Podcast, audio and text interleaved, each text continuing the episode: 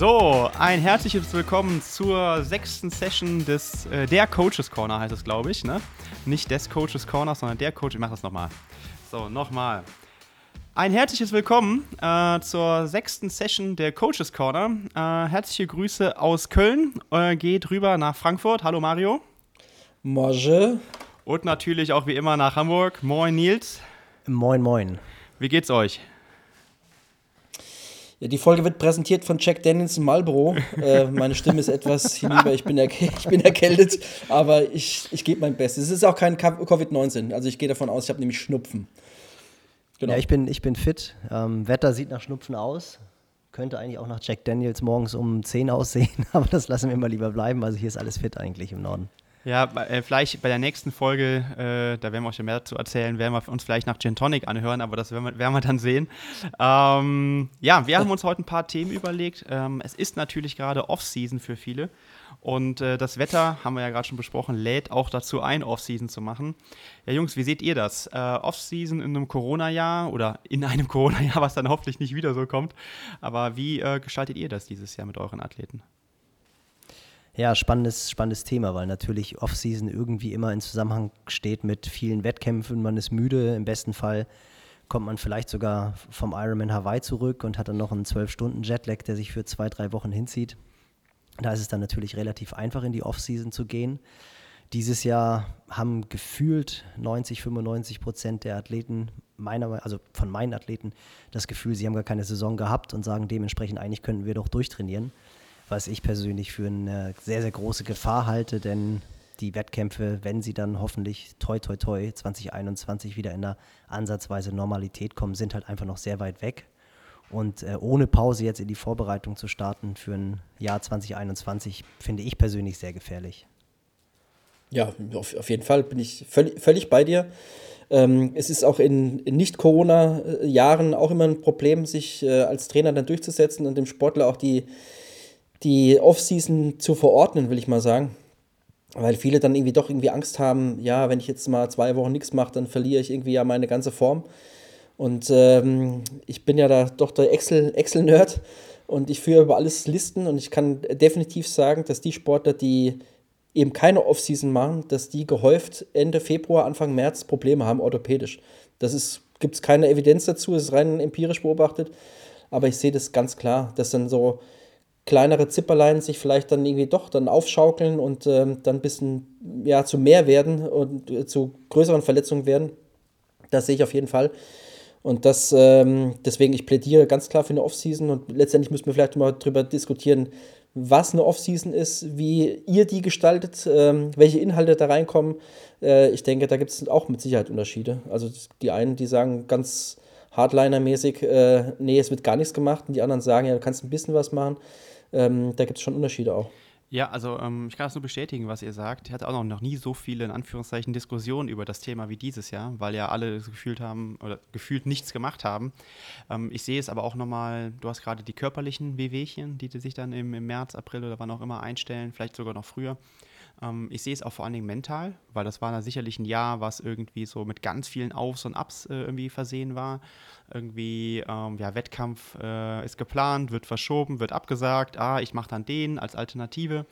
Und ich glaube, davon muss man sich auch ein Stück weit erholen, weil man vielleicht, sagen wir mal, Richtung, das habe ich häufig auch in den letzten Wochen festgestellt, ähm, Richtung Wettkampfbetrieb oder überhaupt Triathlon-Training auch ein Stück weit ausgebrannt ist vielleicht auch, weil die Gesamtbelastung, also ich meine, wir führen ja auch noch ein sonstiges Leben und die Gesellschaft hat viel mitgemacht dieses Jahr. Ähm, ich glaube, das darf man auch nicht ähm, ja, äh, vergessen. Absolut. Und deshalb, ähm, um auf deine Frage ähm, zurückzukommen, ja, wie sieht sowas aus? Ich sage eigentlich immer so zwei Wochen möchte ich gar nichts hören von den Athleten. Ähm, die hören auch nichts von mir. und einfach mal gar nicht irgendwie strukturiert trainieren, sondern vielleicht auch mal gar nicht trainieren, also vielleicht auch mal ein bisschen Zeit zurückgeben, mal was mit der Familie machen, wenn man schon Kinder hat oder eben mit äh, Freundin, Freund, äh, Mann, Frau und ansonsten die Familie mal ein bisschen was machen, unternehmen, vielleicht einen Ausflug oder sowas und äh, auch mal über die Stränge schlagen durchaus. Das ist auch vielleicht auch längere Zeit erlaubt. Wir hatten früher immer ähm, hier die Kölner Partyszene der Triathleten in Anführungszeichen. Äh, wir haben ja nicht nur äh, uns erlaubt, mal äh, Kaffee zu trinken, ja, sondern auch mal was anderes. Und äh, wir hatten immer so den Stichtag. Tee. Äh, Tee auch, genau, ja. Grüntee. Ähm, wir hatten auch immer so einen Stichtag Silvester also die letzte große Feier und dann wird es, okay, dann wird es auch ernst. Ein paar Jungs gab es, äh, kein Name-Dropping hier, die haben das ein bisschen verlängert, die, diese Phase. Ähm, aber es hat dann trotzdem funktioniert, äh, weil die brauchten das für sich auch ein bisschen, so diesen Ausgleich. Weil, ähm, Nils, du hattest ja geschrieben in unserer WhatsApp-Gruppe, es geht um äh, Off-Season und aber auch Balance.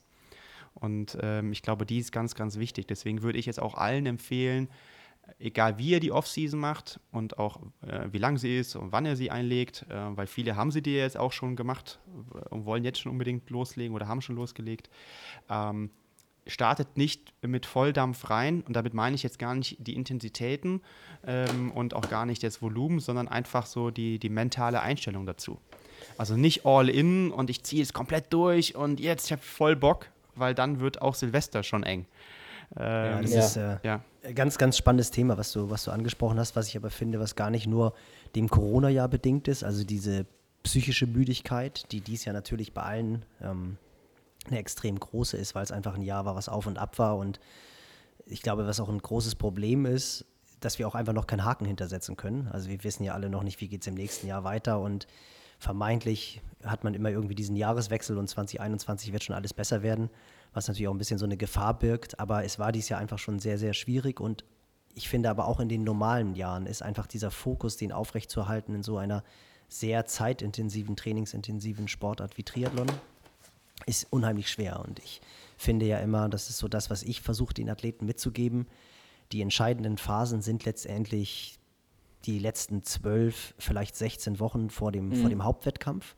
Und da gilt es dann wirklich vom Kopf her einen absoluten Fokus zu haben und eine absolute Frische zu haben. Und wenn du jetzt schon Athleten hast, die dann halt ab November sagen, so, dieses Jahr hole ich mir die Quali, dieses Jahr mache ich meinen ersten Ironman. Ab jetzt wird geht, nichts geht in die Hose. Ab jetzt wird nichts unversucht gelassen. ja, ganz genau. genau. Dann ist halt, dann ist halt spätestens das und das finde ich ganz spannend, Mario, was du gesagt hast mit den Verletzungen, ist im Grunde auch nicht nur äh, körperlich, sondern gerade auch mental die Luft raus. Und ich habe es schon wirklich häufig erlebt, dass diese Athleten dann aus dem ersten oder zweiten Trainingslager nach Hause kommen, März, April, und einfach durch sind. Und dann fängt es an, richtig spannend zu werden, weil du sagst, so jetzt geht eigentlich die Vorbereitung auf ja. den Hauptwettkampf los und sie sind mental eigentlich schon durch. Und Einer sitzt hier, der, das immer, der da drin immer sehr, sehr gut war.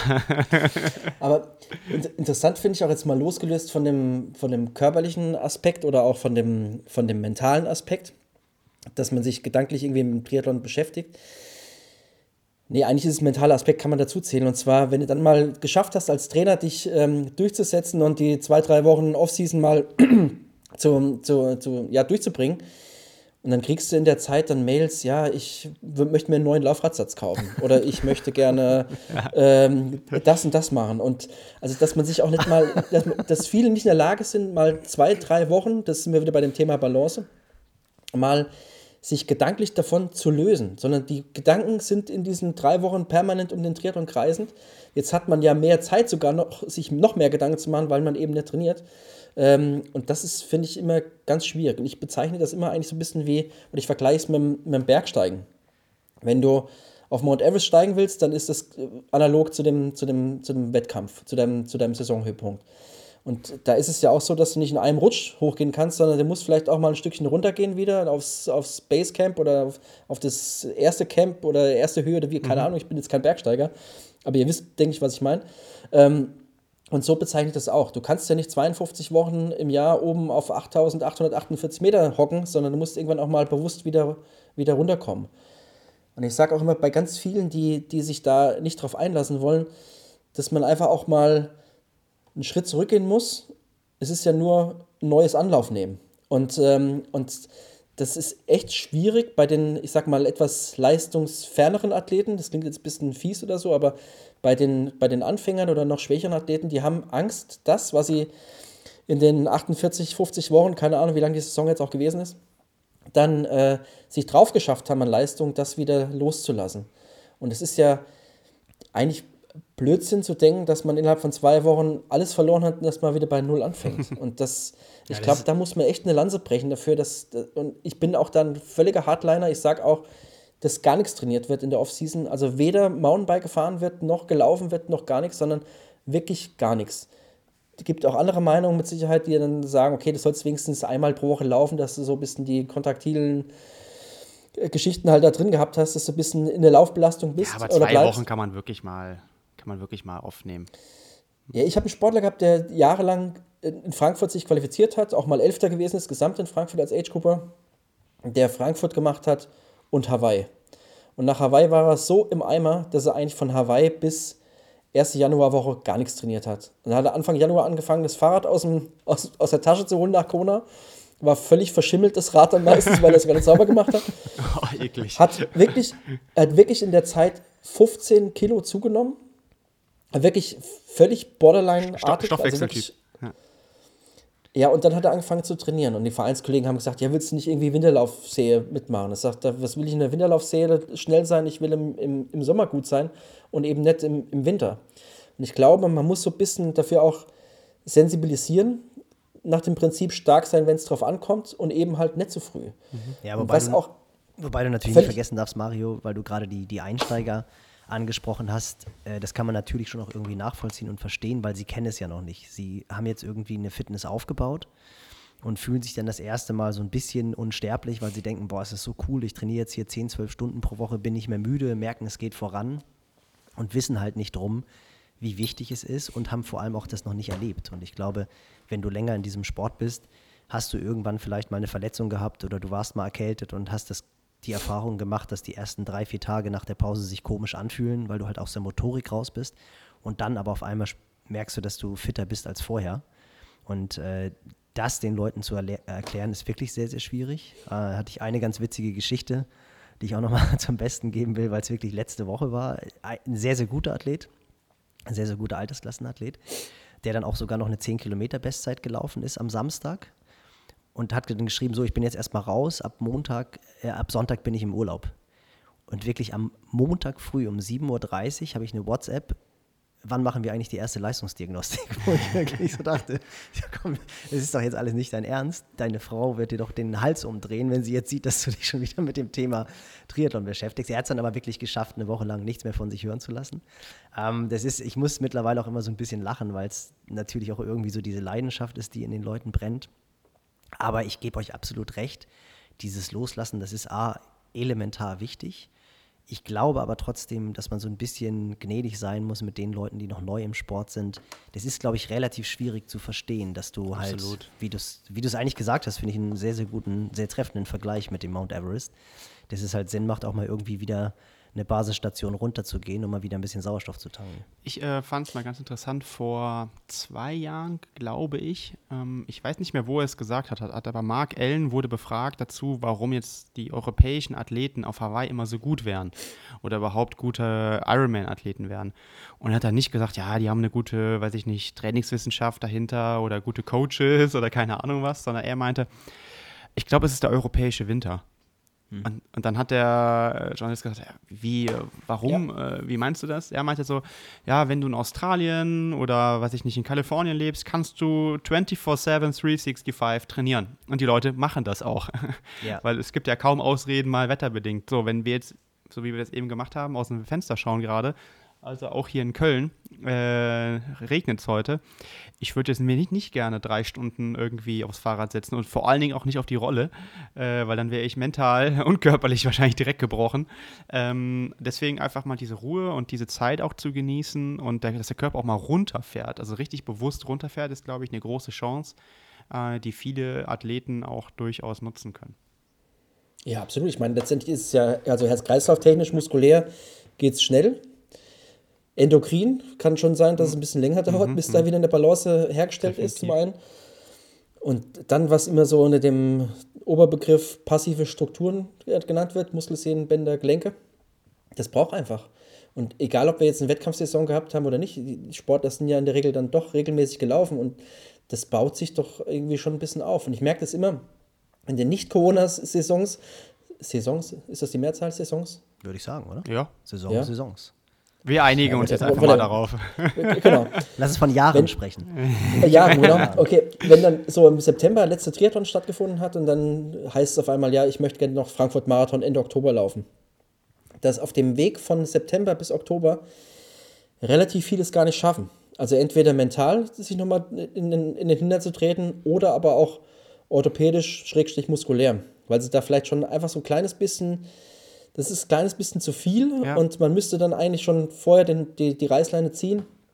Und äh, sie versuchen mit aller Gewalt das hinzubekommen. Entweder wird der Marathon dann nicht so sonderlich gut oder sie verletzen sich so ein bisschen in dem, in dem letzten Block vor, vor Marathon. Also das sieht man relativ häufig, wie ich finde, ja, schon, dass da so die, die, die Ressourcen so ein bisschen aufgebraucht sind ja, einfach. Das, das haben wir selbst hier, weil in Köln ist der äh, Marathon immer im Oktober. Selbst von September bis Oktober siehst du das teilweise. Selbst ja. diese vier Wochen kriegen die Leute manchmal dann nicht mehr rüber gerettet. So, das ist ganz interessant. Also, das würde ich 100% bestätigen, was du gerade sagst. Ja, und dann heißt es aber manchmal, wenn es dann so richtig gut geht im Training, ja, ich muss noch mehr trainieren. Ich mhm. muss dann noch einfach noch mal Schippe draufpacken, anstatt in die Gegenrichtung zu, zu regulieren und vielleicht zu sagen, okay, ich mache jetzt mal ein bisschen, bisschen locker oder lass es auch einfach mal sein. Dann wird dann nochmal eine Schippe draufgepackt und dann ist meistens eh alles zu spät. Mhm. Wo, wobei ich aber auch finde, dass man auch da ein bisschen, also bin ich jetzt zu übergegangen. Also ich war immer ein sehr, sehr großer Verfechter auch von dieser Copland Off-Season. Äh, ich persönlich habe immer vier Wochen nach Hawaii wirklich gar nichts gemacht. Ich brauchte das auch vom Kopf her und habe dann auch eher die anderen Sachen des Lebens genossen. Das war mir schon immer sehr, sehr wichtig, da einfach auch diese Balance herzustellen. Was jetzt genau, Nils? Kannst du ja, da also mal. Kommen wir ein bisschen, wie, wie hat Mario quasi die Einleitung gemacht? Äh, Jack Daniels war es bei mir nicht und Zigarren auch nicht, aber es ging so in die Richtung, sagen wir es mal so. Sehr gut, ja. Ähm, und auch zu, dem, auch zu der Aussage mit Mark Allen. Ich, hab, ich weiß noch, als ich das allererste Mal den Winter über in Australien verbracht habe, und im Februar einen Halb-Ironman gemacht hat. Das war so ein Schock fürs System. Also ich stand da wirklich am Start und hatte eigentlich schon seit sechs, sieben Wochen wieder richtig gut trainiert. Habe auch im, natürlich dann irgendwann im Dezember schon wieder angefangen, in Deutschland ein bisschen zu trainieren, aber richtiger Kickoff war dann im Januar in Australien. Und mein Körper war komplett überfordert. Auch alleine dieses Quälen über, über vier Stunden, das, das kannte ich, im, das halt im Februar, das kannte ich überhaupt gar nicht. Und da habe ich auch gedacht, was das für eine große Herausforderung für die australischen Athleten ist, einfach das ganze Jahr über auf nahezu 100 Prozent zu sein. Und ich mhm, glaube auch, ja. dass das wirklich ein ganz, ganz wichtiger Faktor ist, dass einfach wir gezwungen werden, den Körper mal runterzufahren. Mhm. Mittlerweile bin ich aber, was die Offseason anbelangt, schon auch ein bisschen so, dass ich gucke, wo kommt der Athlet her. Und ich, du hast ja relativ häufig, das kennt ihr mit Sicherheit auch, Mario, du hast ja deine Kategorisierung. Wie nennst du die Duracell-Häschen, die halt einfach trainieren müssen, um halt auch abzuschalten? Diese gibt's, hast du mit Sicherheit auch einen Begriff. Also die, nee, aber jetzt, wo du sagst, müsste ich es vielleicht Junkies nennen oder so. Ja, das ist ein bisschen negativ behaftet, aber ihr ja. wisst, was ich meine. Ich nenne sie Duracell-Häschen. Und wenn du denen halt irgendwie sagst, die es halt für die auch für ihre Balance brauchen, Sport zu machen. Und wenn du denen jetzt sagen würdest, so pass auf, du machst jetzt mal zwei, drei, vier Wochen lang gar nichts, dann bricht bei denen halt das System zusammen. Das sind ja auch die, die in der Regel so viel Nebenbaustellen, Nebenbaustellen jetzt wirklich nur auf den Sport bezogen haben, dass sie, ich sag jetzt mal, in der Höchstphase im Sommer maximal zwölf Stunden pro Woche trainieren können. So, und da bin ich mittlerweile dazu übergegangen, dass ich da wirklich so drei, vier Einheiten pro Woche reingebe, die sie dann auch schieben dürfen, aber dass sie halt einfach quasi was haben, worauf sie sich freuen dürfen und dass eben genau diese Balance erhalten wird. Weil ich habe halt festgestellt, mhm. wenn du den vier Wochen lang quasi die Struktur nimmst, dann bricht bei denen die ganze Balance zusammen. Und das ist eigentlich genau das Gegenteil von dem, was wir wollen. Oder auch Athleten, wo ich halt weiß, was du eben angesprochen hast, äh, dein Top-Athlet, der dann 15 Kilo zunimmt, der hat ja die Psyche und der hat ja auch den Kopf, dass er dann einfach sich so fokussiert, dass er dann eben nicht sagt, so ich verbrenne mich jetzt im Januar, Februar, März. Der, du musst ja aber mit der Psyche auch erstmal umgehen können, dass du so zugenommen hast. Es gibt ja. aber auch Athleten, die halt einfach ja, eben weil die sich dann wirklich komplett gehen lassen, sechs, sieben Kilo zunehmen und dann wahnsinnige Probleme haben, die wieder loszuwerden, was dann letztendlich wieder Stress verursacht. Und da bin ich dann halt auch so, dass ich dann sage, pass auf, wir fahren mal das komplett das System runter. Du versuchst auch mal wirklich richtig, richtig wenig zu machen, aber mach mal so drei, vier Einheiten pro Woche, um einfach nicht sieben Kilo zuzunehmen, sondern vielleicht nur zwei oder drei Kilo zuzunehmen. Die wissen auch ganz genau, wenn sie die Einheiten dann nicht machen, dann gibt es keinen Einlauf. Ich sage auch meistens, ich kontrolliere es dann auch nicht. Aber ich sehe dann, ich gucke natürlich trotzdem rein und sehe dann, dass sie die Einheiten absolviert haben. Also ich bin da schon mittlerweile übergegangen, das so ein bisschen individueller zu gestalten. Ja, da bin ich bei dir. Die große Gefahr in der Geschichte sehe ich, oder das ist die Erfahrung, die ich gemacht habe, Also prinzipiell finde ich das richtig, dass man es individuell betrachten muss und es gibt nicht eine pauschale Regelung für alle. Ganz klar, aber wenn du jetzt äh, jemandem sagst, ja, mach halt mal das, worauf du Bock hast und ähm, dann siehst du dann im Oktober irgendwann eine 180 Kilometer ja, nee, geht, Ausfahrt im 33er Schnitt. Das, das siehst du aber immer wieder. Und gerade um die Corona-Zeit herum sind natürlich alle völlig angefixt und völlig geil drauf. Und weil sie sehen, ey, geil, Kona, ich möchte nächstes Jahr auch dahin. Und wenn es dann in dieser Zeit dann auch an die lange Leine lässt, sag ich mal überspitzt, dann hast du halt genau das, was du nicht haben willst. Äh, dass, sie, dass sie sich mal locker machen, sondern ja. sind völlig, völlig am Durchdrehen. Kann ich auch bestätigen. Und da muss man echt ja. ein bisschen ein bisschen aufpassen. Also klar, es gibt keinen, keinen einheitlichen goldenen Mittelweg. Das sind wir uns, glaube ich, alle drei einig, dass das so ist, dass es nicht geben kann. Äh, und man muss es differenzieren, richtig. Letztendlich glaube ich schon, dass du einen Sportler, der so, eine, so ein Balance-Thema hat oder den Sport einfach braucht, um seine, wie hast du gesagt, Nebenbaustellen, wir können auch Leben, Lebens, Lebensbaustellen, könnten, könnten wir auch sagen, ähm, dass er die gewuppt bekommt, aber dann muss man ihm vielleicht ein paar andere Dinge an die, Hand, an die Hand geben, dass er vielleicht wandern geht oder so. Das äh, wäre auch mal ganz gut, ähm, da vielleicht einen Kopf freizukriegen oder so, mhm. wenn er sich bewegen muss unbedingt. Ja, das ist, finde ich, ist eh, finde ich, ein sehr guter Punkt, dass du es ansprichst, weil ich finde ja auch immer, dass eigentlich der, die Off-Season auch ein sehr guter Zeitpunkt ist, um halt an den Baustellen zu arbeiten. Und ich bin ja mittlerweile wirklich, also ich nicht persönlich, aber für meine Athleten, bin mittlerweile ja auch großer Fan von Yoga geworden, genau in dieser Zeitpunkt, um einfach auch mal an dieser Flexibilität zu arbeiten, um auch mal wirklich ein bisschen zur Ruhe zu kommen, weil sehr viele Athleten haben halt einfach Probleme, wenn sie sich nicht auspowern dürfen, sondern wenn sie dann wirklich mal in sich bleiben müssen. Und äh, auch, ich habe es zu meiner aktiven Zeit gemacht, finde es auch sehr gut, wenn andere Athleten das jetzt machen, auch mal komplett andere Sportarten. Also auch mal irgendwie, ich habe damals immer mit dem Ralf Eggert den November über Badminton geprügelt bis zum geht nicht mehr. Und nach, dem ersten, nach der ersten Stunde konnten wir uns drei Tage lang nicht bewegen, weil ja, die Unterarme und der Po wehgetan haben. Ja. Aber einfach auch mal neue Reize zu setzen. Also das finde ich halt auch sehr, sehr wichtig. Und eben noch nicht Reize setzen im Sinne von wir trainieren jetzt, sondern wirklich einfach mal die Sachen, die einem Spaß machen. Ja. ja, beim Thema Yoga muss ich ein bisschen schmunzeln. Ich bin völlig deiner Meinung auch. Yoga finde ich sensationell gut. Früher habe ich es ziemlich belächelt und habe gesagt, was ist denn das für ein Scheiß, hat doch keine Daseinsberechtigung, da gibt es keine Weltmeisterschaften. Es gibt keinen Yoga-Weltmeister, also hat es, hat es, hat es keine... Keine Handwert. ja, hat, hat, hat, das, hat, das keinen, hat das keinen Sinn irgendwie. Ähm, ich habe das doch relativ schnell revidiert und äh, bin auch durchaus anderer Meinung, aber äh, bin ich bei dir. Also wenn man so Schwächen hat oder, oder oder, ja, vielleicht äh, Punkte, die nicht optimal funktionieren, dann kann man das vielleicht ein bisschen genauer oder ein bisschen dezidierter bearbeiten. Aber man muss aufpassen, weil wenn ein Sportler, der sehr fokussiert ist oder sehr zielorientiert unterwegs ist und du sagst ihm, mach mal Yoga, weil du jetzt äh, ein bisschen flexibler werden ähm, möchtest, dann geht er halt sechsmal die Woche ins Yoga-Studio und ist am, Ende, ist am Ende des Tages auch noch äh, und, völlig im Eimer Und danach. es gibt ja auch noch ähm, äh, unterschiedliche Arten des Yogas. Genau. Äh, und da auch bitte dann eher eine Entspannung, eine entspannende oder, oder wie soll man sagen, äh, tiefergehende äh, Form wählen und nicht das Power-Yoga oder das Power-Core-Yoga oder was es da alles mittlerweile gibt, wählen, sondern wirklich das, vielleicht das eher das Klassische. Ähm, ich, ja. ich bin ja Waldorf-Papa. Also ich war, nicht, war nie Waldorf-Schüler, meine Frau war Waldorf-Schülerin. Ich habe immer Witz, Witzchen drüber gemacht, mache das heute auch noch so. Aber die Kinder sind auf der Waldorfschule und ich bin irgendwie auch ganz happy, dass das so ist. Und wie schaffe jetzt die Brücke? Ähm, du wolltest wahrscheinlich da, sagen, dass ihr jetzt alle eure Namen tanzt und das mit Yoga das, das, ich, Bei Elternabenden habe ich das auch schon gemacht. ähm, ich hoffe, es hat keiner gesehen.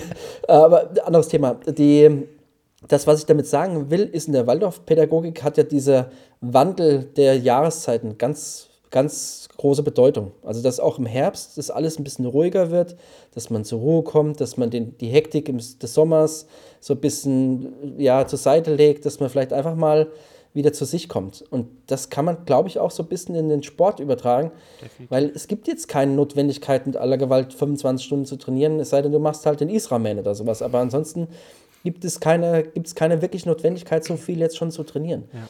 Und so diesen Wandel der Jahreszeiten, auch wenn wir keinen Winter mehr haben, danke an Global Warming, ähm, aber den muss man vielleicht schon auch ein bisschen wirken lassen, finde ich. Definitiv. Und ähm, das versuche ich immer so zu vermitteln, dass es auch mal Phasen gibt, wo man, wo man runterkommen muss und die Balance findet. Ja. Ähm, also dann, dann haben wir jetzt mal so, wenn wir jetzt ein bisschen zusammenfassen, haben wir so eine Phase, wie lange auch immer die ist, vielleicht ungefähr zwei Wochen, glaube ich, habe ich jetzt so rausgehört. Äh, Ob es dann drei sind oder auch mal nur anderthalb, äh, ist jetzt erstmal egal.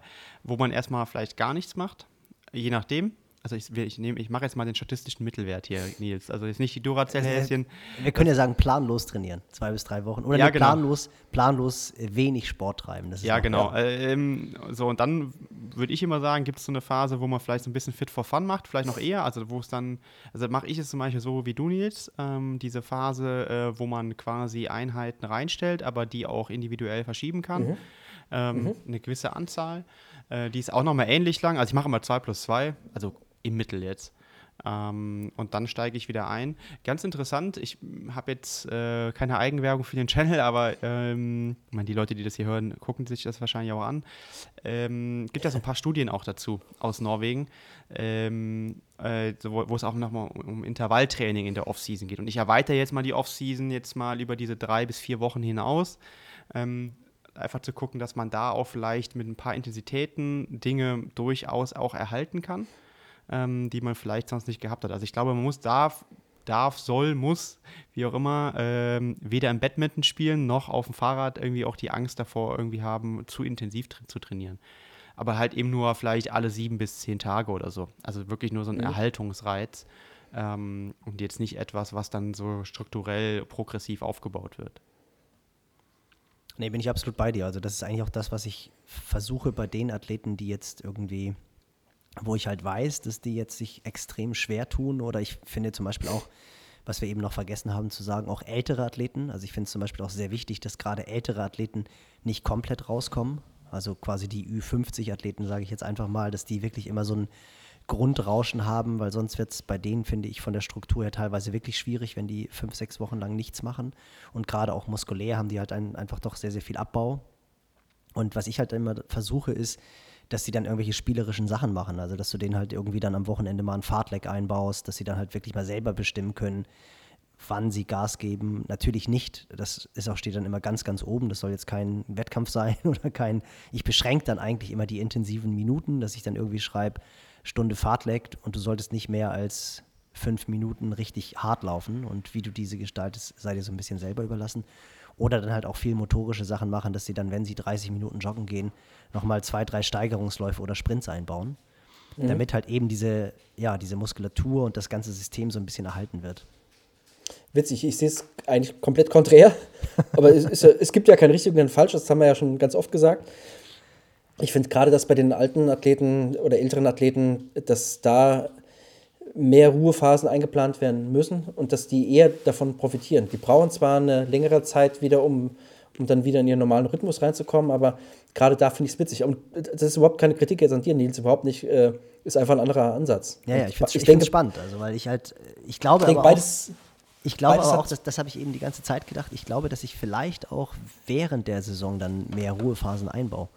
Das weiß ich nicht, weil ich habe, also ich habe wirklich so ein paar Mal jetzt drüber nachgedacht, habe ich die Athleten, die dann irgendwie in der Zeit, wo ich sage, macht jetzt mal Freestyle, äh, habe ich Athleten, die auf die Idee kommen würden, jetzt nur neue 180 Kilometer Bestzeit aufzustellen oder einen neuen NP-Wert aufzustellen. Oder also ja, habe ich wirklich nicht. Äh, die sind dann eher wirklich so, dass die dann, glaube ich, ziemlich genau wissen, was ich meine und die dann auch relativ diszipliniert eigentlich sind. Also das ist, äh, und ich habe mich gefragt, woran das liegt. Also jetzt, ich glaube nicht, dass ich jetzt viel mehr Ruhephasen einbaue als ihr, aber ähm, gerade bei den Älteren habe ich Bist das. Bist du so ein Softie-Typ oder was? Ja, wahrscheinlich schon. Ja, wahrscheinlich. ich bin wahrscheinlich ein Weichei, das kann gut sein. Nein, nein. Spaß. Ich, ich glaube letztendlich, das ist ja das, was äh, dann der Konsens am Ende ist, dass wir als, als Trainer ganz klar in der Pflicht sind, dann auch das Wissen zu vermitteln und die, die Sinnhaftigkeit zu vermitteln und individuell dem jeweiligen Sportler mit seinen jeweiligen äh, Voraussetzungen angepasst dann zu sagen, mach das mal so oder mach es mal so. Und das, das sind wir ganz klar in der Pflicht. Und wenn man das einfach so laufen lässt, dann ist es schon schwierig. Also man muss schon auf die Gefahren auch hinweisen. Und ähm, wenn wir das hinkriegen, dann, dann ist es gut. Doc Zeller, also wie siehst du das? Würde mich nochmal deine Meinung interessieren, weil wir gerade das Thema hatten, dass Mario meinte, dass seine ja, ja, Ü50-Athleten, nenne ich sie, ja, ja, dass er, was sagst du dazu? Ähm, ich sehe das äh, eher so wie, wie Mario, um ehrlich zu sein, weil die, ich sehe die Regenerationszeiten im Alter auch etwas länger. Ähm, und zudem haben die auch meistens, also kommt auch wieder ein bisschen drauf an, aber die, die Athleten, die, also die ich trainiere, die Ü50 sind, habe ich auch zwei äh, und auch in der Vergangenheit ein paar mehr schon gehabt, ähm, die haben den, machen den Triathlon schon ein bisschen länger auch. Ähm, und da habe ich das Gefühl, da kommst du auch immer wieder schneller auf das Niveau, was die schon mal hatten. Ähm, so, also deswegen Regeneration ähm, spielt da für mich so eine größere Rolle. Und die haben meistens auch noch so ein bisschen familiär, ein bisschen mehr Belastung. Aber das ist natürlich so ein, das ist so ein Gesamtzusammenspiel, muss, glaube ich. Naja, das ist, schon, das ist schon wirklich sehr individuell. So, also und, bei mir sind es dann wirklich, ja. die, die ich jetzt vor Augen habe, die sind noch lange nicht im Sport drin. Ach so, okay, ja. Gut. Und da hast du dann, da hast du dann schon so ein bisschen eher das Gefühl, wer rastet, der rostet. Also das, ja. das, das merkt man dann schon halt auch. Ja, also was man dann auch noch sagen muss, ist, nach der Offseason beginne ich gerade bei den Älteren mit einem, eher mit einem kraftlastigen Training. Ähm, ne? ja. Also Muskelaufbau, muss man eher sagen. Also gar nicht so viel Maximalkraft, mhm. sondern wirklich Muskelaufbau, äh, weil es ja immer so ein Thema ne, bei Ü50 ist. Also ich übertreibe das jetzt auch nicht, gehe da nicht mit den viermal in die Woche, äh, viermal pro Woche ins Studio, aber ich sage halt wirklich klar, Hypertrophiekrafttraining, also auch immer im Rahmen, was jetzt möglich ist. Ähm, und dafür möchte ich auch eine gewisse Erholung einfach auch muskulär äh, erzeugen. Das ist auch ein Grund zum Beispiel, warum ich dann eher die Off-Season mache. Und das ist auch so ein bisschen die Evidenz, dass mit Ü50 spätestens dann auch, sagen wir mal, die, Muskel, äh, ja, die Muskelmasse abnimmt. Und da mhm. versuche ich einfach für die Saison quasi so eine Art Puffer, sag ich jetzt mal, herzustellen. Mhm. Und das funktioniert eigentlich auch ganz gut. Ist natürlich ein bisschen mit einem Geduldsspiel, ne? weil du dann ja nicht unbedingt jetzt Ausdauer, ein besserer Ausdauersportler primär äh, direkt wirst. Ähm, aber da, da geht es halt um Kommunikation, auch zu vermitteln, okay, das machen wir jetzt, weil. Aber ja, das ist nicht immer einfach. Ähm, Aber das ist ja ein spannendes, ja. spannender Punkt, weil wir jetzt ja quasi schon im, im, Wiedereinstieg sind. Das war ja auch das, was du meintest. Wie gehen wir dann, wenn wir jetzt wirklich mal diese trainingsfreie Zeit betrachten, planfreie Zeit, wie gehen wir dann über? Äh, machst du es mit den jungen Athleten anders? Weil du sagst, du gehst mit den Ü50-Athleten die sind in die Phase oder? Ja, also es kommt immer so ein bisschen drauf an natürlich. Ähm, aber es gibt ja auch Leute, die, wo ich denke, okay, die machen Krafttraining eigentlich nur zum Core-Training also zum Beispiel Langhanteltraining jetzt. Ähm, da lasse ich die Kniebeugen machen, vielleicht auch etwas tiefere oder Überkopfkniebeugen oder ähm, Frontalkniebeugen, weil du da einfach eine, eine tolle Rumpfansteuerung hast. Ähm, und sag dann, okay, aber die halt, die sind ja nicht schwer beladen im Grunde. Ne? Das, ist ja, das ist ja jetzt kein Maximalkrafttraining für die untere Extremität. Und äh, dann sage ich, okay, wir trainieren eher nur das. Ähm, und ähm, das, da differenziere ich, also eher bei der Art des Krafttrainings. Das wäre jetzt zum Krafttraining, ich glaube, zum Krafttraining sollte man nochmal eine Kommt ja eh bald. eigene Folge, ja. die eigene Folge nochmal dazu ja. machen, glaube ich. Sehr gut, sehr gut. Das ist ein, ein sehr, sehr spannendes, äh, ja. sehr spannendes Thema auf jeden Fall. Und ansonsten versuche ich halt, äh, so das Laufen halt, da bin ich halt ähm, immer so ein bisschen, ein bisschen vorsichtig. Also versuche ich jetzt ähm, dann auch, ähm, gerade dieses Jahr, ähm, dann auch wieder so ein bisschen darauf einzugehen, okay, schön progressiv aufbauen, nicht, nicht zu hoch, egal wie hoch die Motivation ist, das ist ja auch etwas, was wir dann eben schon besprochen haben. Ähm, Rad, ja, wie gesagt, da, da traue ich mich dann auch schon durchaus Intensitäten einzubauen. Halt jetzt nicht so viel wie jetzt in einer, in einer Block-Trainingswoche, wenn man die mal macht oder machen möchte.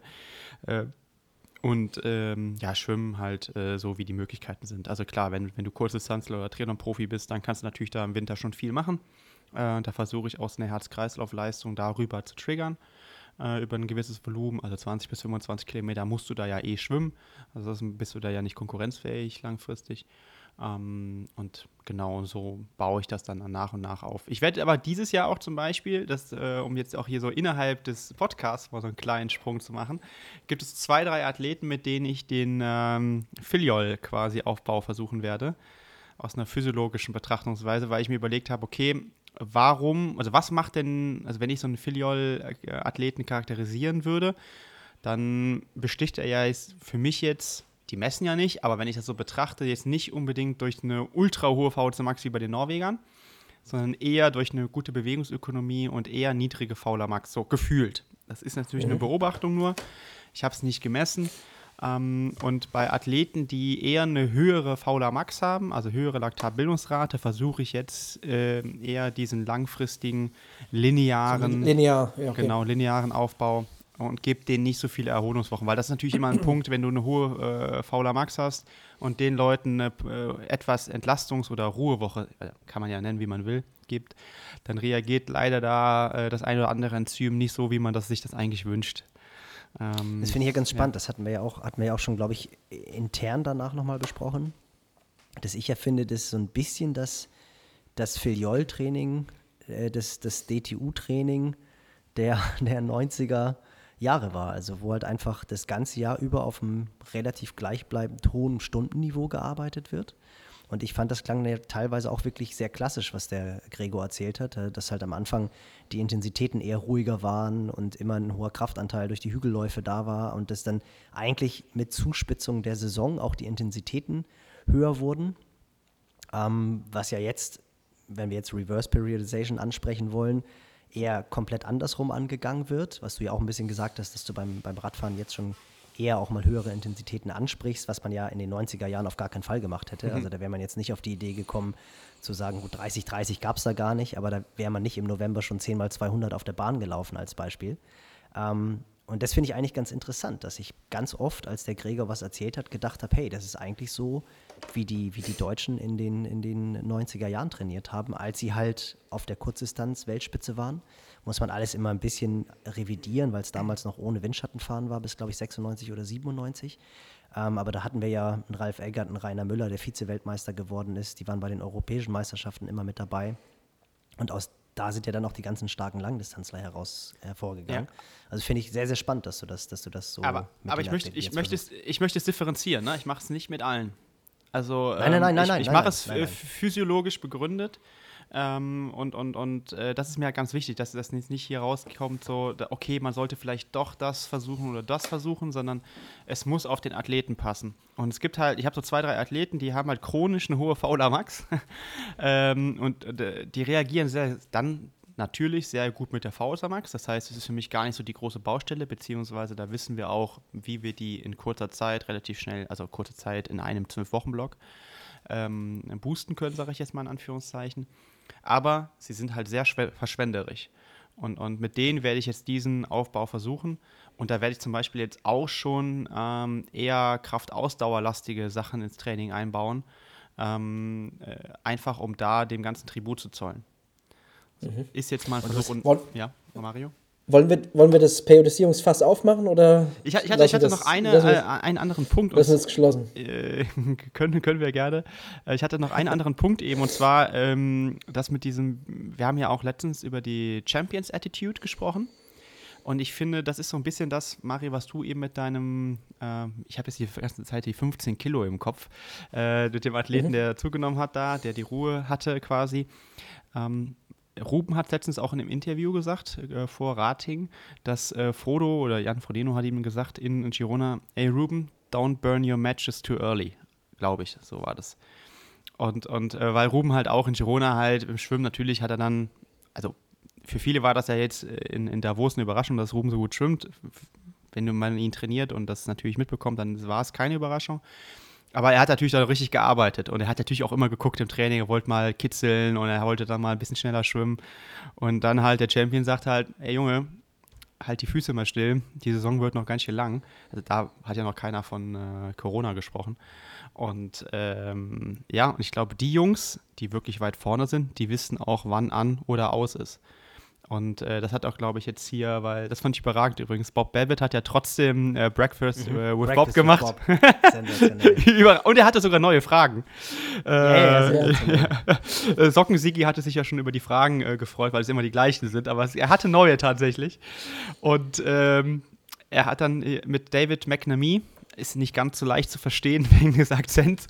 Aber er hat auch gesagt, was er in Girona gelernt hat in der Trainingsgruppe um, um Jan und Nick, äh, war wirklich, okay, ähm, du trainierst hart, aber dann regenerierst du eben auch. Und, und du, du versuchst nicht die ganze Zeit zu pushen, zu pushen, zu pushen, was er vorher immer versucht hat. Und mit, als er das gelernt hat, kam eigentlich der Erfolg und dann war er zweimal Dritter, glaube ich, ne? Letztes mhm. Jahr ist er raus, weil er krank war, aber davor war er zweimal Dritter. Und er, er, hat das, äh, das ist für ihn, das ist halt krass, er hat gesagt, es waren nicht die Einheiten, die speziellen, es war nicht dies oder das, sondern es war das Belastungsmanagement, jetzt mal übersetzt. Und, und halt hatte die Frodo, hatte Frodo ja auch gerade ein Interview in der Süddeutschen, ne, wo er halt auch gesagt ah, hat, dass okay. letztendlich die Ruhephasen das ist, was einen Athleten schnell macht. Und Absolut. das ist, glaube ich, das, was einfach so wahnsinnig schwierig ist, den jungen, heißen Athleten zu vermitteln. Und äh, wobei das Spannende ja auch letztendlich ist, wenn wenn Jan dann im Ruben das erzählt äh, und dann spulst du mal die Karriere des Jan Frodenos 15 Jahre zurück. Ich glaube, dass er da der Erste gewesen wäre, der da den Champion gechallenged hätte.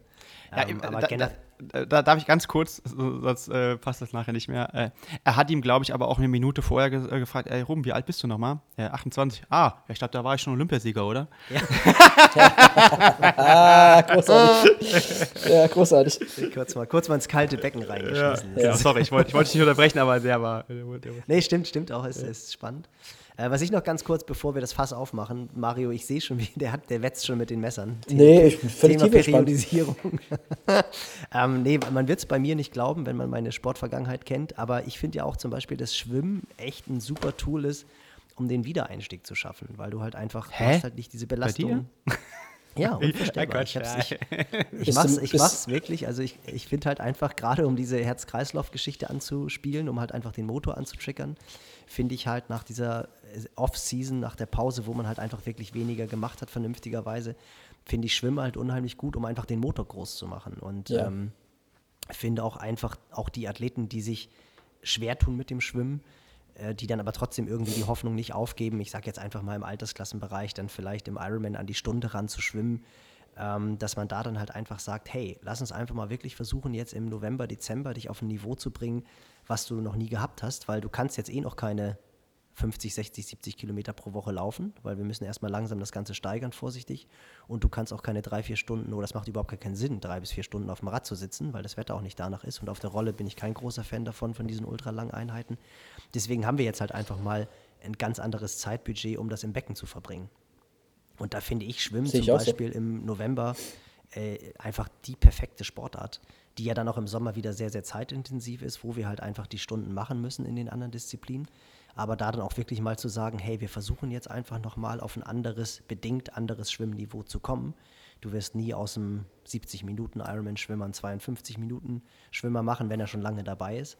Ähm, aber halt einfach mal ja, eine, ein anderes Level zu erreichen und vor allem auch, das finde ich auch ganz wichtig, um vielleicht auch erstmalig eine Freude am Schwimmen zu gewinnen. Denn du hast ja viele Athleten, denen macht Schwimmen einfach überhaupt gar keinen Spaß und die springen dann zweimal pro Woche irgendwie missmütig ins Wasser und schwimmen ihre drei Kilometer.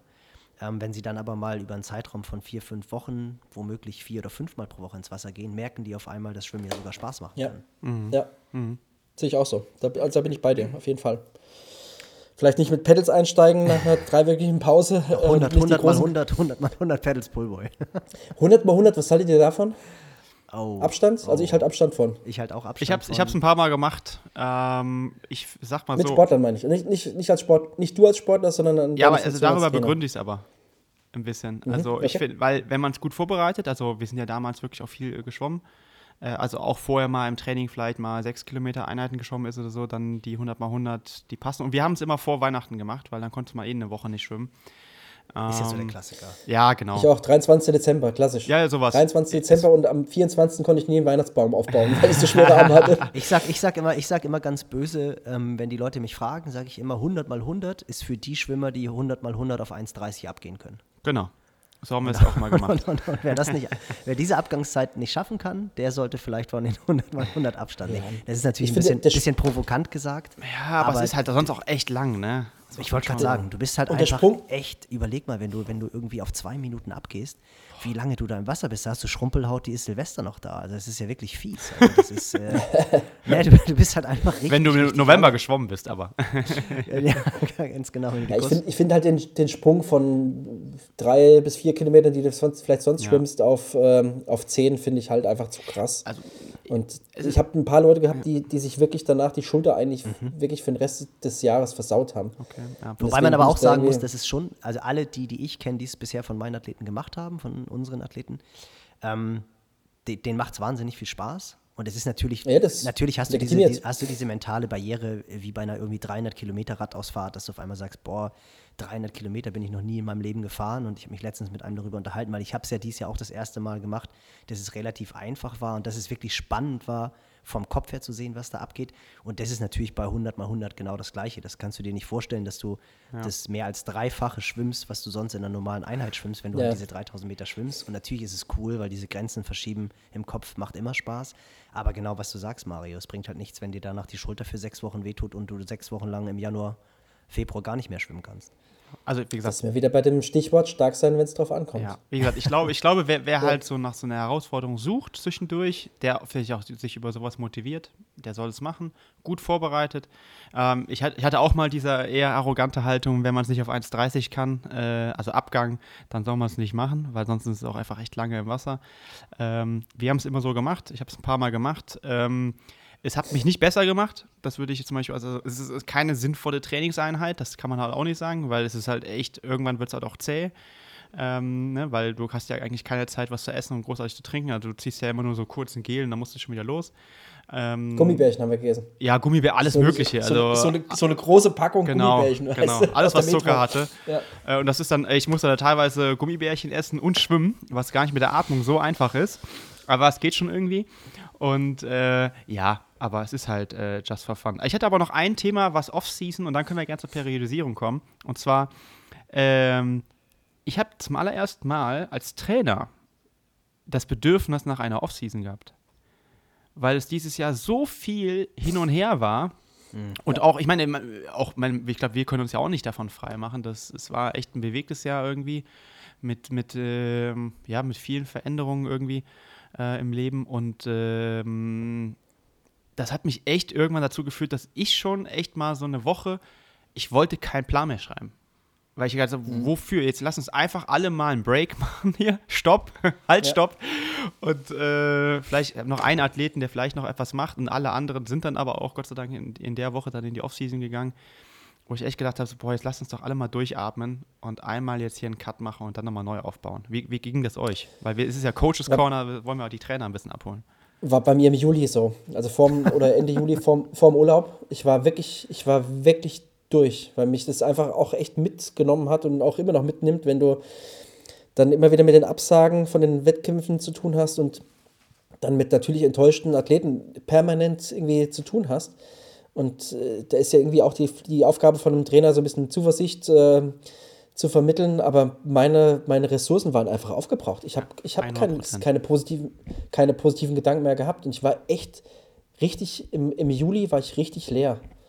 Und dann war ich im Urlaub und habe auch das Telefon ausgehabt und war echt nicht erreichbar. Ich habe das ganz klar so kommuniziert und auch mit der Bitte, dass ich mal wirklich Ruhe brauche, weil ich irgendwie auch sonst krank werde irgendwann. Und ich den Job, den ich liebe, gerne noch irgendwie in den nächsten 20, 30 Jahre machen möchte und muss. Ähm, und das haben sie auch alle respektiert, es war gut und äh, danach war der Akku aufgeladen. Aber das habe ich so in der Form noch nie gehabt vorher, mhm. dass, ich, dass, ich, dass ich leer war. Ging mir ganz genauso, also jetzt nicht ganz, ganz so schlimm, aber ich fand auch ganz interessant, dass man, also würde mich interessieren, ob ihr das auch so hattet, dass ihr auch noch nie so viele Athletengespräche geführt habt wie dieses Jahr. Ja. Also dann auch wirklich unabhängig jetzt. Normalerweise hast du halt immer diese klassischen Rhythmen von irgendwie, weiß ich nicht, sechs bis acht Wochen, wo du dann halt irgendwie in eine andere äh, kurz vorm Trainingslager oder dann halt kurz vor den Wettkämpfen und dann natürlich kurz vor dem Saisonhöhepunkt. Und dies Jahr war es halt einfach so häufig, dass genau was du angesprochen hast, Wettkämpfe entweder verschoben wurden oder die, die gesamte Jahresplanung in Frage gestellt wurde oder wir haben relativ früh angefangen, irgendwelche Zwischen- oder eigene Ziele zu bauen, ob das jetzt der PB-Day war von Pushing Limits, was ich echt eine coole Sache fand, wo man sich dann halt läuferisch darauf vorbereiten konnte. Oder man halt einfach gesagt hat, ey, das wird dies Jahr eh nichts mehr, wir versuchen jetzt mal an den Schwächen zu arbeiten. Aber es war halt immer damit verbunden, dass du dich mit jedem einzelnen Athleten extrem auseinandersetzen musstest und auch über einen Bereich hinaus, der fast schon manchmal auch ins Private reinging, weil natürlich ja. die Situation auch eine ganz andere war. Auf einmal hast du irgendwie einen Athleten, der nicht mehr arbeiten kann, äh, wo du dann halt auch sagst, hey komm, wie machen wir das jetzt? Äh, zahl mir lieber erstmal zwei, drei Monate nur die Hälfte, bevor du aufhörst und gar nichts mehr machst. So. Ähm, das war schon wirklich eine extrem große Herausforderung.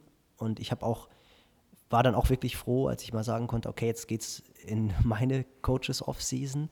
Ich merke aber auch, wenn ich ganz ehrlich bin, und das ist das, was ich vorhin auch schon mal gesagt habe, dass es mir auch relativ schwer fällt, das nächste Jahr jetzt schon mit letzter Motivation zu planen, weil du halt überhaupt gar nicht weißt, mhm. wie sieht es jetzt mit den Trainingslagern aus. Das kann ich jetzt überhaupt für die Jungs, die ein richtig hohes Niveau haben, im Dezember schon das erste Trainingslager planen? Guckst du, hat das Las Playitas auf, der La Santa hat jetzt gerade wieder zugemacht, können wir überhaupt im Januar ins Trainingslager fahren?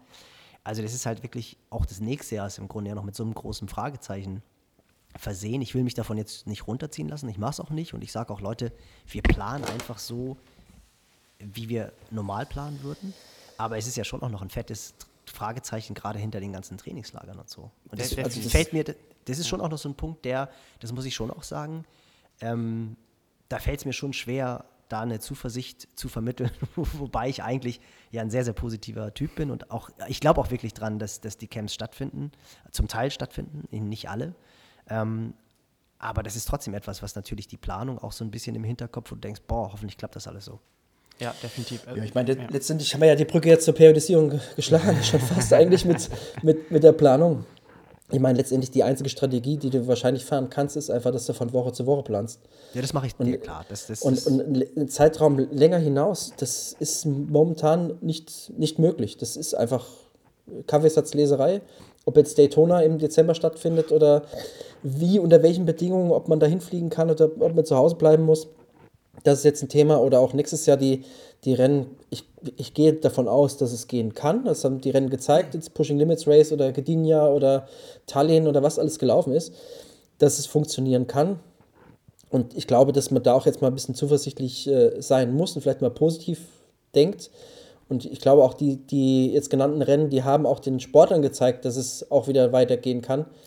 Ähm, aber das ist natürlich alles Kaffeesatzleserei. Ich glaube letztendlich, dass man einfach in einem sehr kurzfristigen Zeitrahmen planen muss und das immer wieder neu bewerten muss und eigentlich genau, genau so einen Scheiß machen muss wie jetzt dieses Jahr auch. Das ist halt einfach, ja, es gibt kein fixes Ziel. Ich glaube äh, wirklich, wir, wir, Trainer sind weiterhin wirklich in der, in der starken Verantwortung, so, so eine gewisse äh, Last ähm, zu tragen die wir sonst nicht tragen. Ja. Äh, ne, würde, also ich, äh, diese, was du eben gesagt hast, äh, Mario, dass du im Juli schon nicht mehr konntest, da, da habe ich auch schon gedacht, so, boah, da war ich auch schon mal richtig durch irgendwie, weil irgendwie, da war ja so, okay, jetzt ist alles verschoben und dann, also da habe ich erstmal Luft geholt, sag ich mal, in Anführungszeichen. Ähm, und habe dann überlegt, okay, was können wir dann im Herbst machen? Das war sowieso schon langfristig dann so der Plan, den hatten wir ja auch so öffentlich kommuniziert. Oder aber auch intern, weil ich meine, dazu kommt ja noch, dass äh, wir halt auch ein Trainerteam sind ähm, und dem muss ich ja quasi auch eine Strategie quasi vorgeben oder wir besprechen die halt intern. Ähm, und das kommt ja noch hinzu, dass man auch Personalverantwortung dann hat. Ähm, aber der Punkt ist so, ich denke auch für nächstes Jahr, erst einmal ändert sich ja gar nicht jetzt so viel also vom Training her. Also ich würde jetzt nicht anders beginnen, wenn jemand im April oder Mai einen ersten Wettkampf hat, äh, würde ich jetzt im November genauso beginnen wie sonst auch. Also ähm, so versuche ich es gerade anzugehen, ähm, weil es ja einfach darum geht, okay, man hat jetzt, wie wir eben besprochen haben, den Athleten X, da wollen wir jetzt daran arbeiten und das versuchen wir jetzt wieder jede Woche so gut wie möglich zu tun. Ähm, und dann halt nach einer gewissen äh, Phase oder nach, einer, ähm, ja, nach einem Mesozyklus oder wie auch immer das dann nennen will, so mal so einen Periodisierungsbegriff reinzuwerfen, äh, zu überlegen, okay, wo stehen wir jetzt da, wie hat das funktioniert ähm, und, und äh, wo wollen wir jetzt weiter dran arbeiten. Und ähm, ja, so sind ja zum Beispiel auch diese, diese, diese zwölf Wochenpläne, die wir damals mit Dan gemacht haben, sind ja genauso aufgestellt. Also äh, es gibt ja noch keine Distanzunterscheidung. Ist übrigens auch was Lustiges, ne, dass die Leute uns damals ja schon gefragt haben im Dezember, ja, aber ich laufe noch gar keine 30 Kilometerläufe wie soll ich denn dann einen Ironman finishen können? Ähm, so, und am Ende haben sie wahrscheinlich ein, oder sehr, sehr viele ein PB gemacht, aber äh, weil sie vielleicht zum allerersten Mal, es lag jetzt gar nicht daran, dass der Plan so überragend gut ist, sondern einfach, dass sie einfach mal mit Struktur sich nicht vorher verblasen ja. haben. Ne? Ja, aber finde ich ein, ein spannendes Thema, dass du, dass du sagst, weil ich sehe es auch so. Also ich äh, bin ich mal sehr gespannt, was Mario gleich dazu sagt. Ähm, habe auch eine relativ feste Struktur eigentlich in den letzten zwei Jahren und habe auch gemerkt oder eigentlich schon auch in den Jahren davor, ich habe sie in den letzten zwei Jahren fast noch, noch strikter gemacht, habe noch mehr darauf geachtet, was wann trainiert wird und äh, werde das jetzt dies Jahr auch ganz genauso machen. Also ich werde auch ganz klar so vorgehen. Generell arbeite ich auch immer nur mit Wochenplänen. Also da bin ich voll bei dir, Mario, dass du halt einfach nach einer Woche guckst, was hat der Athlet absolviert, hat er das erreicht, was wir erreichen wollten, äh, hat er die Einheiten so trainieren können und dann wird die nächste Woche geplant. Aber von der Struktur her gehe ich auch dieses Jahr letztendlich ähnlich an, wie ich die ganzen letzten Jahre angegangen bin und bin da aber doch recht fest und strikt auch in der Struktur geworden. Ja, ich habe halt generell so ein bisschen, ich sag mal, Bauchschmerzen damit, wenn man jetzt, was haben wir heute, den irgendwas Oktober, ähm, wenn man jetzt schon sagt, okay, am 22. Februar muss Inhalt X kommen und am 24. März trainieren wir Inhalt Y. Ähm, also wenn man dann so verschiedene Phasen dann schon von vornherein irgendwo durchdekliniert, Da habe ich immer so ein bisschen Probleme damit, weil das ist in meinen Augen einfach vielleicht so ein, ja, ein Wunschdenken, sage ich mal, ähm, dass man das antizipieren kann, wie ein Sportler A durch diese Zeit durchkommt, B, wie er auf äh, den jeweiligen Reiz dann auch reagiert. Und das macht für mich überhaupt gar keinen Sinn, das in so, so einen langen Zeitraum durchzudeklinieren und dann vielleicht auch noch im Rhythmus 2, 3, 2, 1, 3, 1 oder so, in dem es gar keine Evidenz gibt, auch, dass es irgendwie besser ist. Das ist eine reine Planungsstrategie in meinen Augen. Das hat nichts mit, mit äh, der Realität zu tun, sondern das ist eher vielleicht ein didaktisches Mittel, dass man sagt, okay, gerade vielleicht für äh, etwas unerfahrenere Coaches äh, ist es vielleicht ein ganz gutes Mittel, um so ein bisschen das Load Management halt trotzdem auf dem Schirm zu haben. Aber eigentlich ist das Entscheidende ja wirklich ähm, zu gucken, was, was du gesagt hast, Nils, auch, äh, wie hat der Athlet die, die jeweilige Belastung verkraftet. Ähm, ist es notwendig, dass wir vielleicht an einer Sache nochmal etwas länger dezidiert arbeiten? Und wenn ich jetzt aber nur sechs Wochen dafür geplant habe und merke aber in der sechsten Woche, dass es noch nicht ausreichend entwickelt ist und ich bräuchte vielleicht jetzt noch drei Wochen, dann ist ja vielleicht diese Planung von vornherein schon direkt äh, über den Haufen zu werfen. Also ich bin eher der Meinung, dass man das sehr, sehr, sehr, sehr klein halten sollte, die Periodisierung. Und bei mir ist es wirklich, äh, ich bezeichne das als Coaching im Jetzt. Das heißt, dass das Training von gestern mein Training von heute bestimmt und das Training von heute bestimmt das Training von mor für morgen. Und das ist meine, das ist meine Periodisierung. Und äh, da versuche ich natürlich die Interaktion der einzelnen Disziplinen abzubilden, aber auch das Verhältnis zwischen B- und Entlastung.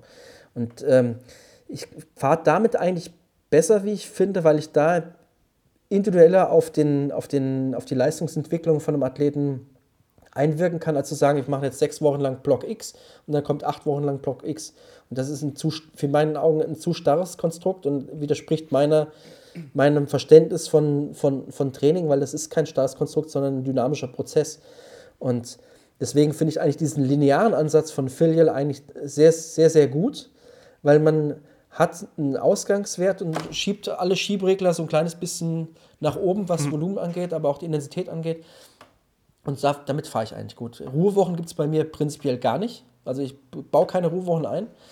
Es sind dann vielleicht versteckte Ruhewochen, die der Sportler gar nicht so wahrnimmt. Wenn er einen Plan aufmacht, sieht die gleiche Wochenzahl wie, Wochenstundenzahl wie, wie die letzten drei Wochen vorher auf, dann, dann denkt er sich, ja, wieso, wieso soll das jetzt eine Ruhewoche sein? Das ist aber vielleicht einfach über die Inhalte ähm, anders, anders äh, geartet, dass es halt dann einfach eine Ruhewoche wird. Und so versuche ich das hinzubekommen. Oder ich, Aber du hast, du hast für dich schon eine Struktur. Also es ist jetzt auch nicht so, dass das ist ja klar, dass wenn du jetzt irgendwie sagst, äh, ich, als Beispiel, wir gehen jetzt mal in VO2 Max Block, ähm, dann ist der natürlich jetzt nicht bei jedem Athleten von uns sechs Wochen lang. Also das ist ganz klar. Der kann dann natürlich auch mal bei einem, der eine niedrige Bildungsrate hat, wesentlich äh, länger sein. Bei einem, der vielleicht eine extrem hohe Bildungsrate hat, ist er dann vielleicht auch ein bisschen kürzer. Also das ist jetzt, das darfst du nicht Aber genau das nicht aber falsch genau das verstehen. ist das Problem. Äh, da, da wird natürlich schon drauf geguckt. Aber hast du denn für dich eine Struktur, wo du sagst, okay, ich fange jetzt erstmal an, ich sage jetzt einfach mal mit einem Hit-Block, dann mache ich danach einen KA-Block, dann gehe ich irgendwann über in eine Ökonomisierung oder hast du das gar nicht? Also das ist ja meiner Meinung nach genau der, der, der, die Krux an der Sache, dass man denkt, dass ich immer nur eine Fähigkeit des Sportlers in einem Block entwick äh, ent entwickeln lässt, sondern es sind ja mehrere, mehrere Fähigkeiten, die sich simultan entwickeln. Und deswegen habe ich ein Problem zu sagen, wir machen jetzt einen Block das, einen Block das, einen Block das, sondern es ist ja immer so, dass vielleicht eine Fähigkeit, V2 Max zum Beispiel oder VLR Max, vielleicht sich dominant entwickelt, aber die anderen Faktoren entwickeln sich ja trotzdem mit. Ist ja nicht so, dass man das voneinander physiologisch trennen kann. Und da denke ich immer, dass, dass man es vielleicht nicht so blockmäßig machen soll, meine Blockperiodisierung bezieht sich eher auf das Trennen von den Disziplinen, dass man wirklich mal einen Radblock hat. Das hat man ja im Trainingslager im Frühjahr so oder so. Äh, meistens. Oder einen Schwimmblock, das, was du vorhin als Wiedereinstieg nach, nach der Offseason gesagt hast. Und so versuche ich da meine Inhalte ein bisschen, bisschen ähm, zu, zu, zu sondieren.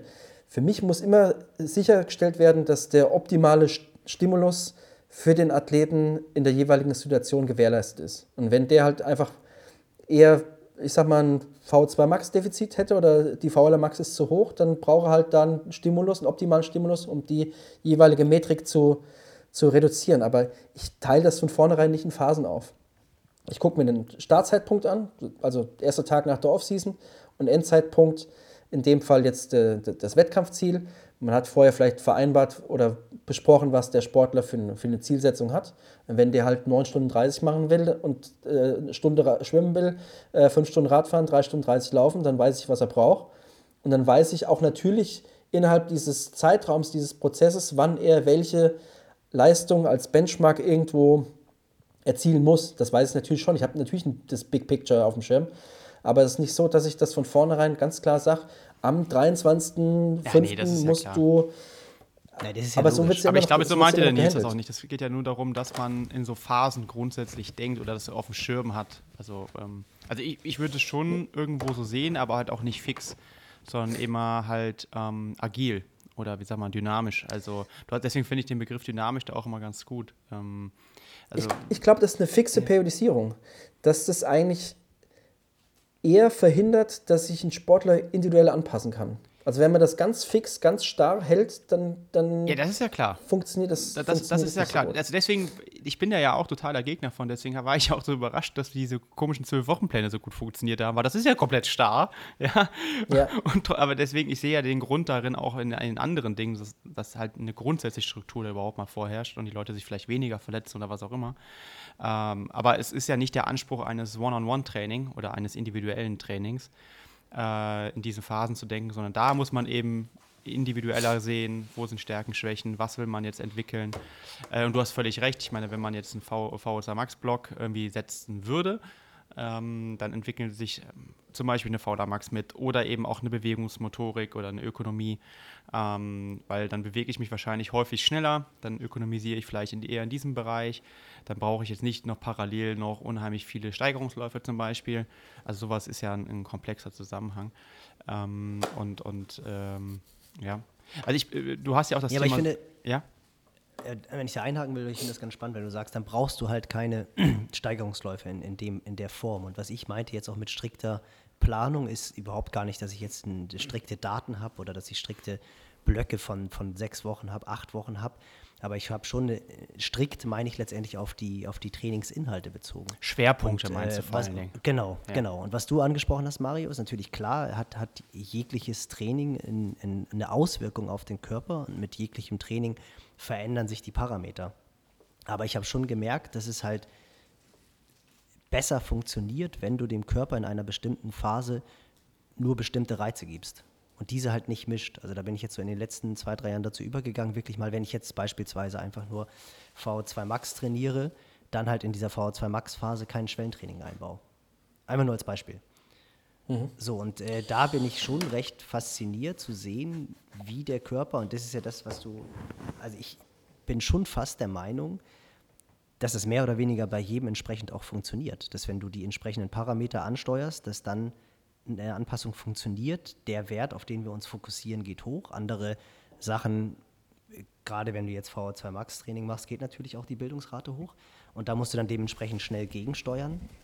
Aber ich finde es schon sehr faszinierend zu sehen, wie der Körper anspringt, wenn du wirklich ein System oder eine Trainingsform ähm, ansetzt. Und da bin ich, das ist das, was ich meinte mit strikt, dass ich jetzt schon in den letzten Jahren ganz stark dazu übergegangen bin, mich also auch disziplinübergreifend äh, auf, ein, auf eine Sache zu konzentrieren. Okay.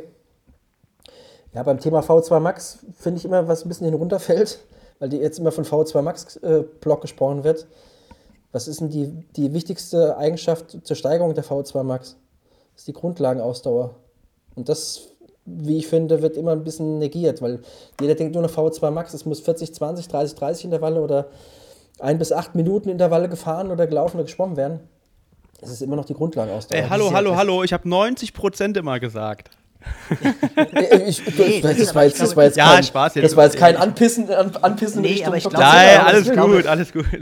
Aber ich glaube, Mario, dass das immer, das ist, das ist, finde ich, eine, eine Grundvoraussetzung. Wir sind ein Ausdauersport und die, das ist dieses Grundrauschen. Das hast du im Grunde genommen, wenn du jetzt mal die zwei Wochen Offseason rausnimmst, hast du dieses ruhige Lit-Training, nennen die Jungs von der TCC das, das ist immer da.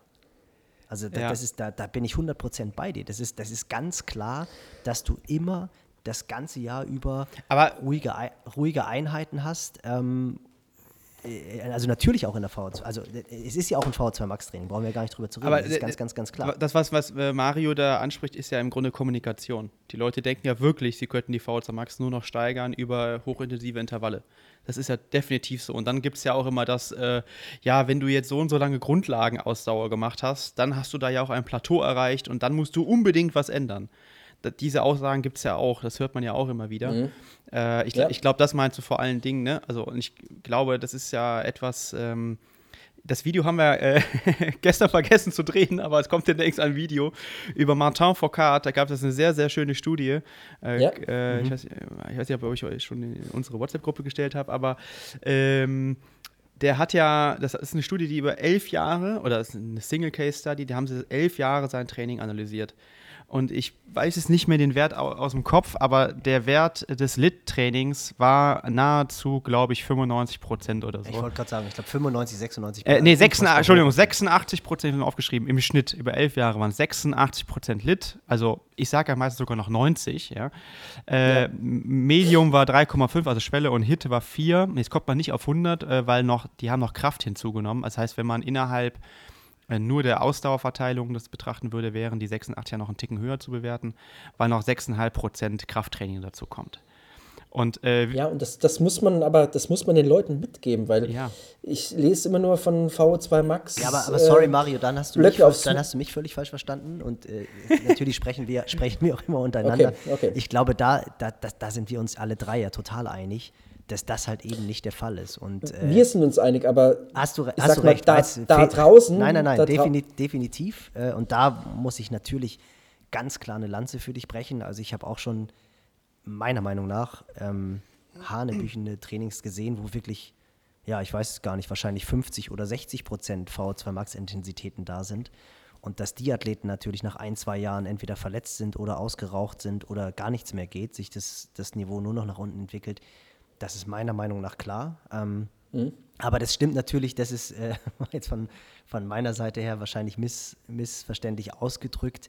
Natürlich wird das Grundrauschen äh, erzeugt durch, durch ein unheimlich ruhiges, langes Ausdauertraining. Wirklich ganz, bi ganz klassisch. bipolares Training, kannst du es einfach nennen, dann hast du es doch. Nee, ich ich finde ja, find ja immer das Laufen ohne zu schnaufen. Finde ich ja immer sensationell. Laufen ohne zu schnaufen ist wirklich einer meiner Lieblingssätze, Ja. die ich von dir zitiere, Sebastian. Er ist ähm, nicht von mir. Trifft, Ja, ja, ja. ja, ich weiß es, aber Ja, du hast es, ja. also bei dir habe ich das erste Mal gehört und äh, das, das finde ich halt einfach, das trifft es letztendlich. Also wirklich diese ruhigen, langweiligen Einheiten. Also es ist, es ist halt auch einfach wirklich, das ist das, was wir auch schon so oft gesagt haben. Äh, ja, wenn wir jetzt nach der Studie gehen, 86 Prozent des Trainings sind halt einfach auch nicht sexy, weil du halt einfach in einem Bereich durch die Gegend schaukelst, der dich, der deinen Körper vermeintlich nicht stresst. Ja, ich wo du frag halt mich denkst, auch- bringt das jetzt hier überhaupt was? Ich, ich frage mich auch mal, also die, zum Beispiel Michael Phelps, wie, der ist, ich weiß nicht, 18 Kilometer am Tag geschwommen oder der Überlieferung nach, muss man ja mittlerweile sagen. Das sind ja jetzt, äh, sagen wir mal, gute 100 Kilometer pro Woche. Da geht ja wohl kein Mensch davon aus, dass er das nun geknallt ist. Wie soll das denn bitte funktionieren? Ich meine, ver- versucht mal äh, drei Kilometer am Tag zu schwimmen und das immer nur im Hit-Bereich oder im Schwellenbereich oder sonst was. Es wird ja auch schon nicht funktionieren. Also ein Training muss eben größtenteils locker sein, weil es sonst gar nicht äh, tolerierbar ist. Das heißt auch immer Leute, die immer nur erzählen, ja, wir machen nicht so viele äh, Grundlagensachen, sondern wir arbeiten nur in dem und dem Bereich. Da lache ich mich immer tot. Also damit kommst du ja, Ja. nicht in irgendeinen äh, Weltspitzenbereich oder ambitionierteren Bereich. Das klingt natürlich immer sexy, natürlich. Ja, also bei, bei mir trainierst du nur qualitativ hochwertig und nur dies und Okay. nur das. Exakt, und diese Diskussion Qualität weiß, statt ja. Quantität, da, da geht mir ein bisschen die Hutschnur Wurden hoch, schon Abschlussarbeiten drüber geschrieben, über den Begriff der Qualität im Training. Qualität im Training, aber das ist doch genau die, wenn wir im Langdistanzbereich sind, ist doch die Quantität auch quasi, die Qualität. Natürlich, also da muss man doch auch mal Und Qualität heißt Also nicht ich nur hochintensiv. Das, Also wir haben in den Nee. 90er Jahren wirklich immer, also ich, ich würde sagen, ich habe wahrscheinlich 98 Prozent Lit-Training gemacht. Und äh, damals war Ralf Schmiedecke, ist Nachwuchstrainer, weiß nicht, ob er immer noch in Österreich Nachwuchstrainer ist, auf jeden Fall vom Bayerischen Triathlonverband. Klaus Brandl, wahrscheinlich einer der talentiertesten Triathleten, der wurde, glaube ich, vor Lothar Leder irgendwann in den 90er, 80er Jahren deutscher Juniorenmeister. Äh, und die haben halt immer noch zu uns gesagt, Jungs, trullert doch nicht immer so. Ihr müsst nicht immer nur trullern, durch Trullern wird man nicht schneller.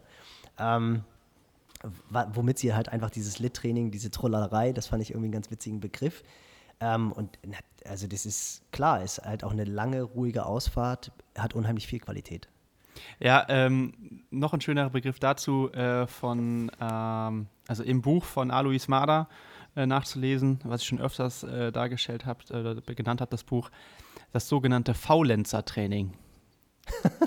Weil äh, Dieter. Baumann, äh, ich, ich glaube, es war so, dass Dieter Baumann immer als Faulenzer bezeichnet worden ist, als er hier früher mhm. bei Bayer Leverkusen trainiert hat. Ähm, und ähm, also immer gesagt, ja, der läuft ja am lockersten, das kann ja nicht sein, wenn der mal richtig trainieren würde. Das war aber derjenige, der immer am schnellsten gelaufen ist. Hat, mhm. hat sich auch ich, niemand ich sag mal, mit Faulheit, mit, mit Faulheit zum Erfolg. Das ist mein, mein Leitsatz an der ja. Stelle. Ja, aber es ist natürlich auch, ich meine, ich kenne das ja selber, ich, wenn ich jetzt hier zum Mountainbiken gehe, ne, dann denke ich mir auch so, ah, ja, so ein bisschen drücken und ein bisschen hier und da. Selbst ich, ja, der das immer propagiert, denke ja so, ach komm, ey, dieses Rumtrallern, wie du es jetzt gesagt hast, Tritra, Trullala. Trullern, Trullern. Trullern. Ich will, jetzt nicht, ich will jetzt nicht sagen, wie die Jungen, ihr wisst, wie die Jungathleten das jetzt nennen, oder? So, die jetzt so 18, 19, 20, 21, die jetzt irgendwie in den Kadern sind. Ich schuldige die Fiskalsprache, die sagen mal, alter Coach, ich will nicht so viel rumpimmeln, da habe ich keinen Bock so. drauf. So, ja, ja, ja, ich weiß, also. ja, ja. ähm, äh, Eier schaukeln, um das noch ein bisschen zu erheben. Das, das, sind dann wieder, das sind dann ja. wieder, wieder Polit Political Correctness, Eier schaukeln, genau. Genau. Gut, also. Ich bezeichne, ja. um das Periodisierungsthema, fällt mir noch ein, was, was ich an der Stelle auch mal so ein bisschen an, an Begrifflichkeit pflege. So die ersten so zwölf Wochen, das ist für mich die Einkaufsphase.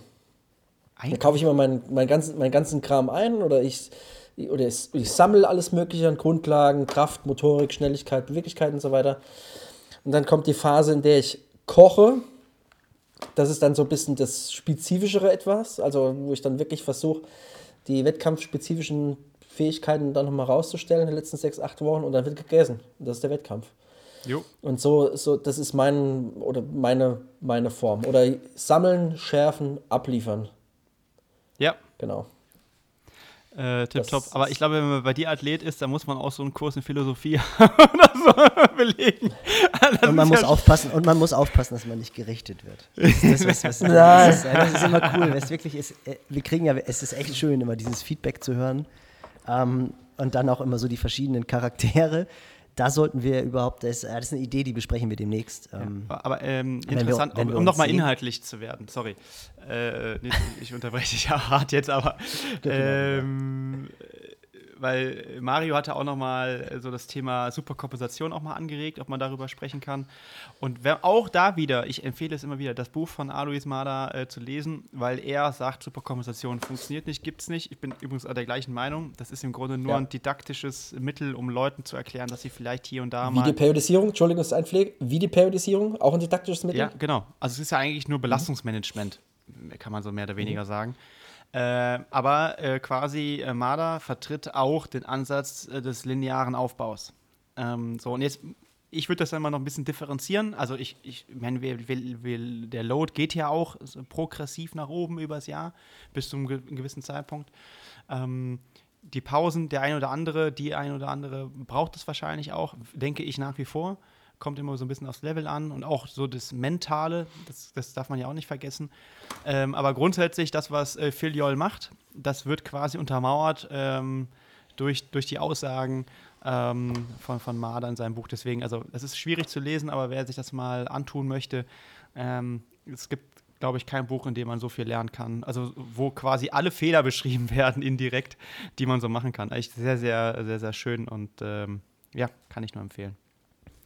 Aber ich finde letztendlich ist es auch, äh, auch ganz spannend, was du gesagt hast, dieses Load Management, denn das Load Management ist ja letztendlich äh, das Entscheidende. Und ähm, das ist ja auch, ich meine, wir haben uns schon oft darüber unterhalten, funktioniert ein Trainingsstressscore oder nicht? Natürlich nicht, weil er halt einfach, er, er bezieht sich immer nur auf eine einzige Komponente und das Load Management wird halt einfach noch von sehr, sehr vielen anderen Faktoren äh, bestimmt. Und gerade wenn wir jetzt dann mal wieder die Brücke zum Anfang schließen, dies Jahr war das Load Management einfach durch sehr, sehr viele Unsicherheiten auch bestimmt, durch sehr, sehr viele äh, Sachen außerhalb des Sports, die aber natürlich auch den Sport maßgeblich ähm, beeinflusst haben. Und deswegen finde ich es halt auch einfach, diesen Blick aufs große Ganze ist halt einfach immens wichtig. Das ist, dass du halt einfach mhm. auch die Sachen neben dem Training mit einrechnest. Da muss man halt immer gucken, wie schafft man das. Das finde ich halt auch eine sehr große Herausforderung. Auch, ich meine, wir machen alle letztendlich in letzter Konsequenz großteils Remote-Training. Und wie schaffe ich es, äh, den Athleten oder den Stress außerhalb des Trainings vom Athleten zu scannen. Das finde ich ist ja letztendlich das Spannende daran. Und äh, da, glaube ich, kommt dann so eine natürliche Ruhephase oder eine, eine, natürliche Ruhewoche hin, weil die dann oftmals einfach auch von außen aufdetiert wird, wo du halt einfach merkst, selbst ein Profisportler, wenn die halt dann irgendwann ihre Windtunneltests haben oder irgendwelche Sponsorenverpflichtungen, wo sie mal drei, vier Tage lang beim Sponsor sein müssen, dann können die halt keine sieben, acht Stunden pro Woche trainieren, äh, pro Tag trainieren, entschuldige, dann muss ich das halt dementsprechend einfach auch in den Trainingsplan einbauen und habe dann halt eine Phase, wo vom, vom Stressmanagement, was das reine Training anbelangt, halt einfach weniger stattfinden kann. Ja. Yes. Unterschreibe ich. Das ist das Leben. Das ja, da kommt der, ja. der alte Philosoph. Du bist, ja, Mario, du bist doch, du bist doch Walldörfer. Da kann man sagen, was man will, aber es trifft. Nee, das war schon das perfekte ich, Schlusswort hab, eigentlich. Ich habe ich hab in der Tat wirklich einen leichten Hang zur Philosophie und ähm, zu den Stoikern. Das ist ja auch mein, cool. Ist ja auch, äh, ja, das, da habe ich, cool. ich ein bisschen was weg, weiß auch nicht, vielleicht bin ich mal mit dem Kopf irgendwo dagegen geschwommen oder sowas, ich weiß es nicht. Ähm, ja, aber du hast, du hast absolut recht. Also das, das Leben spielt halt nicht immer mit. Und das auch wieder, um nochmal ja, die, die Brücke zur Periodisierung zu schlagen. Die Periodisierung hat ja eigentlich den Hintergedanken, dass man davon ausgeht, oder Superkompensation auch, dass sich was linear nach, nach oben entwickelt. Und das hat ja nichts mit der Realität zu tun. Also ihr habt ihr bestimmt schon zigmal das Schaubild gesehen, wo es senkrecht nach oben geht oder nee, diagonal nach oben geht. Ähm, aber eigentlich ist es ja mit dem, ist es ja eine, eine Talfahrt, eine Berg- und Talfahrt. Also es geht ja nie geradlinig nach oben, sondern es ist immer mit, mit diversen Hürden gekoppelt, das Ganze. Und das ist das Leben. Sehr, Wahnsinn. Sehr rund. dazu ja? sagen, Sebastian, oder? Nein, nein, wir beenden das jetzt hier auch. Ähm, vielen sollen Dank. Wir schon, sollen, wir schon, sollen wir schon teasen, dass es ja, eventuell... das wollte ich gerade machen. Oh, okay. oh, sorry, sorry. also, äh, das, also erstmal vielen Dank, äh, dass ihr bis hierhin zugehört habt. Das war heute sicherlich auch hier und da mal äh, gar nicht so einfach, aber ich glaube trotzdem irgendwie, oh, spannend, das klingelt hier. Das ist mir sehr unangenehm. Ähm, so. Ähm, Scheiße. das muss Nick das rausschneiden. Schluss, das, das, das, nee, nee, nee, nee, das bleibt äh, drin. So, also, ähm, Genau, ich glaube, es war viel spannend. Wir, haben, wir hoffen, dass ihr viel mitgenommen habt für eure Saisonplanung, dass ihr jetzt ruhig reinstartet, äh, kontinuierlich arbeitet, aber nicht direkt äh, losrennt. Ähm, wir haben viel über das Leben heute gelernt und beim nächsten Mal, wo wir uns aus alle zu, zu, zu dritt zum allerersten Mal aus einem, von einem Ort melden, nämlich aus Münster, da haben wir ein, ein romantisches äh, Wochenende geplant. Romantisches Männerwochenende. Genau, äh, alle in der Honeymoon Suite zusammen, oder? Wie war das? Ja. Wir melden uns aus dem Jacuzzi sozusagen. Ähm, oh. Ja, freuen wir uns oh. schon. Und das Thema, das Thema wird sein äh, Krafttraining im Triathlon. Das dürfen wir schon mal sagen, haben einen sehr spannenden Gast. Das werden wir aber alles in der nächsten Folge dann euch erzählen. Und äh, ja, aus Köln schon mal Tschüss. Aus Frankfurt Stichwort oder letztes Schlusswort: In der Ruhe liegt die Kraft. Dem kann ich nichts hinzufügen. Äh, sensationell gesagt, Mario. Ciao for now. Großartig. Bis dann. Ciao, ciao, ciao, ciao, ciao, ciao, ciao. Tschüss.